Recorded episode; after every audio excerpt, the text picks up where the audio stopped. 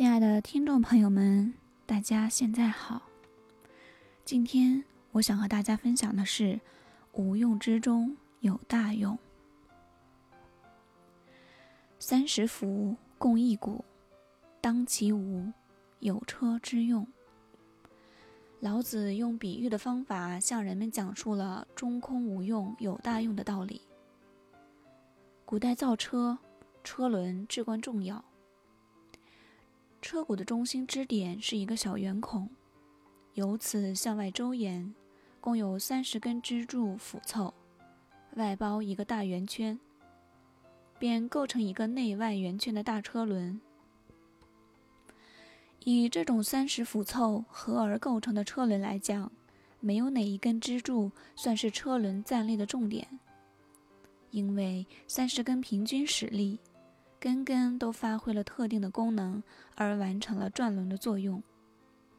无所谓哪一根更重要，可是它的中心却是空无一物，既不偏向支持任何一根支柱，也不做任何一根支柱的固定方向，因此才能活用不休，永无止境。《庄子》一书中记载了一则有趣而寓意深刻的故事。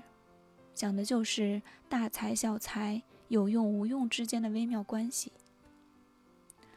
庄子行走于山中，看见一棵大树被奉为社神。这棵树大到可以荫蔽几千头牛，树干有数百尺粗，树梢有山头那么高，树干几丈以上才分身枝杈。很多枝杈都可以做成小船。伐木的人停留在树旁，却不去动手开伐。问他们是什么原因？伐木人不屑一顾地说：“那是没有用的散木，用它做船会沉，做棺材会很快腐烂，做器具就会毁坏，做门窗又会流出汁液，做梁柱会生蛀虫。”就是因为一无是处，所以才能长得那么茂盛。庄子说：“这棵树就是因为不成材而能够终享天年啊。”庄子走出山来，留宿在朋友家中。朋友高兴，叫童仆杀鹅款待他。童仆问主人：“一只能叫，一只不能叫，请问杀哪一只呢？”主人说：“杀那只不能叫的。”第二天，弟子问庄子：“昨日遇见山中的大树，因为不成材而能终享天年。如今主人的鹅因为不成材而被杀掉，先生，你将怎样看待呢？”庄子笑道：“我将处于成材与不成材之间。”处于成才和不成才之间，好像合于大道，却并非真正与大道相合。所以这样不能免于拘束与劳累。假如能顺应自然而自由自在的游乐，也就不是这样了。没有赞誉，没有诋毁，时而像龙一样腾飞，时而像蛇一样侍服。跟随时间的推移而变化，而不愿偏执于某一方面，时而进取，时而退缩，一切以顺和作为度量，悠游自得地生活在外物的初始状态，意识外物却不被外物所意识，那么怎么会受到外物的拘束和劳累呢？这就是神龙。皇帝的处事原则。至于说到外物的真情，人类的传习就不是这样的。有聚合，也就有离析；有成功，也就有毁败。棱角锐利，就会受到挫折；尊显，就会受到倾覆；有为，就会受到亏损；贤能，就会受到谋算；而无能，也会受到欺侮。怎么可以一定要偏执于某一方面呢？可悲呀！弟子们记住了，恐怕这只有归向于自然吧。对于神木和那只不叫的鹅来说，无用便是全身的方法。力求无用，但是到头来，无用对于他而言恰有大用。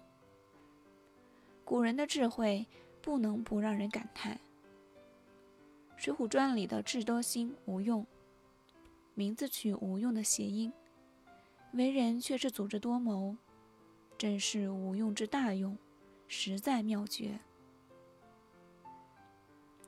老子用车轮和容器的例子打比方，认为能够承担人重道远的负载的车毂，之所以能够活用不休，是因为有一个支撑全体共力的中心圆孔。圆孔中空无物，因而能够承载多方力量，轮转无穷。这就是无用之中的大用，无为。而无不为的要妙，在这里，人们透过车轮的自然法则，便可以了解修身成就的要诀，即中空无物，任运于有无之间，虚环无物，合众辅而成大利。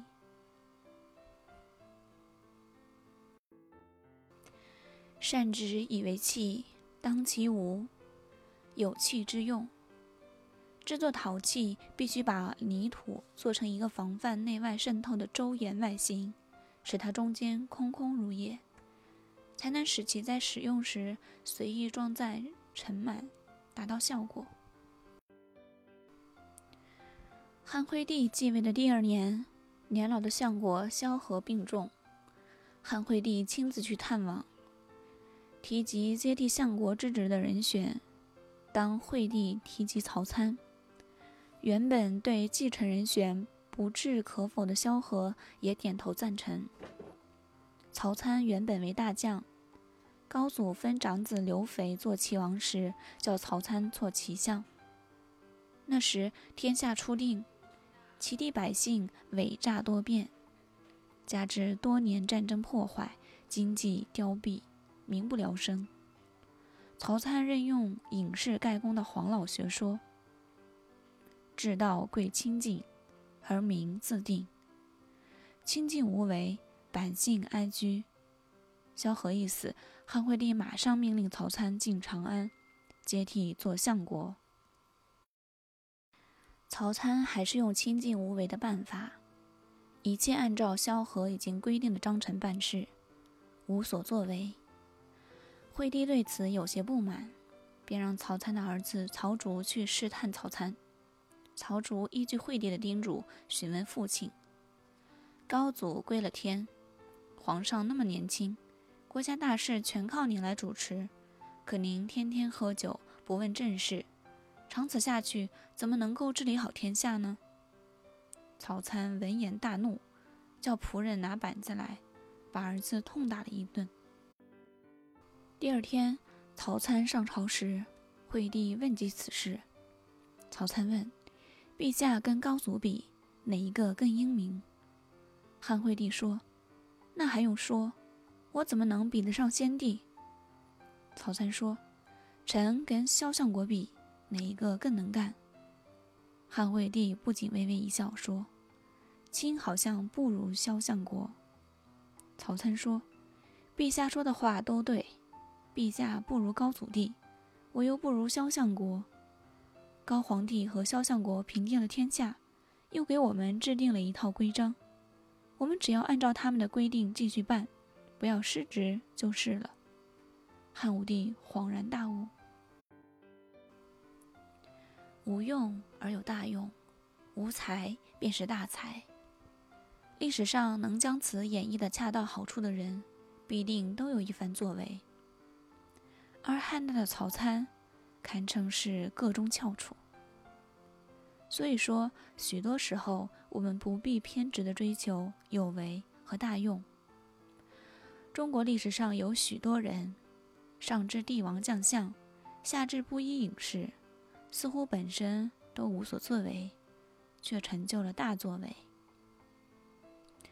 就是因为他们谙熟了老庄无用之才要大用的处世之道，以虚无的胸怀做现实的事，包容一切公用，一切为我所用，才是道家所提倡的真正的大用。